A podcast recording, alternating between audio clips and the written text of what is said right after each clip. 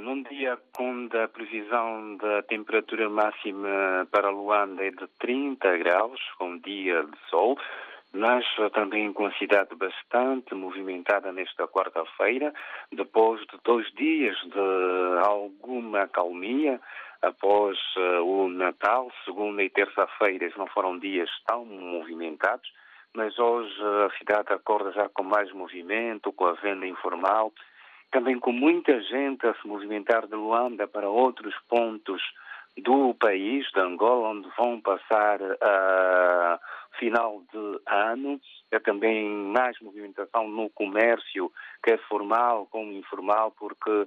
são compras que se fazem para as festas de final de ano. Para já é notícia que a Polícia Nacional de Angola, em várias regiões do país, avança para medidas também de prevenção em relação às festas de Réveillon. Uh, os organizadores de festas, quer festas populares, como a nível de famílias, são então orientados a fazerem o registro do seu evento até a próxima quinta e sexta-feira, de modo a haver um controle da polícia em relação aos vários eventos e os locais onde vão decorrer esta noite da transição de 2022 para 2023. Para já, muita gente, no caso em Luanda, vai se deslocar à península do Mussulo, na região sul da capital angolana, onde são esperadas mais de 100 mil pessoas, turistas, internacionais e estrangeiros, nesta passagem do ano nas regiões turísticas, quer do Mussul e da Barra do Kwanza, de acordo com a Comissão de Asseguramento da Quadra Festiva na Orla Marítima. Essas duas localidades, Mussul e Barra do Kwanza, a sul do Luanda, são bastante apreciadas por turistas devido às suas praias, a gastronomia e serviços de restauração, e é para aí onde muita gente vai passar a transição do ano após uh, dois anos sem grandes movimentações devido à pandemia da Covid-19.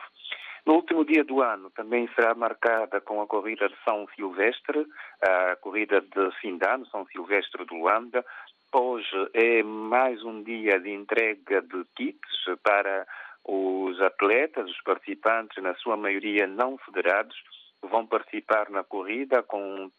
o tiro de largada previsto para as 17 horas um, do dia 31 de dezembro, sábado, na Mutamba, zona baixa da cidade de Luanda. Uh, a expectativa é à volta de atletas estrangeiros, que ainda não se sabe quantos e se virão à prova. A Federação Angolana de Atletismo, na voz do seu presidente Bernardo João, espera nas próximas horas, pelo menos até amanhã, trazer então as confirmações das participações internacionais nesta 66 edição da corrida de São Silvestre de Luanda. O, a Federação diz que já conta com mais apoio financeiro e agora sim poderá confirmar ou não a vinda destes atletas estrangeiros. E continuamos no desporto para fechar.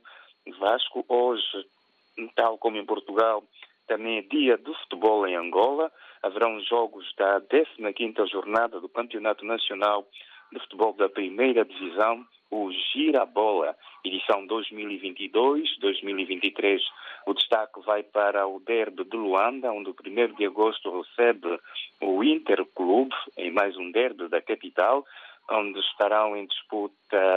o quarto classificado, o 1 de agosto, com 27 pontos, e o quinto, o Interclube, que é liderado pelo português Luís Gonçalves, com 25 pontos. Para já prevê-se uma partida bastante renhida quando se encontram essas duas equipas, os conhecidos militares do 1 de agosto e os polícias do Interclube. Recordamos que o Petro de Luanda, treinado pelo também português Alessandro Santos, Alexandre Santos é o líder da Girabola em Angola com 37 pontos. O Petro de Luanda que é o atual campeão nacional e lidera então esta prova do futebol, a prova principal, que hoje voltará a ter jogos em Luanda e noutros campos de Angola.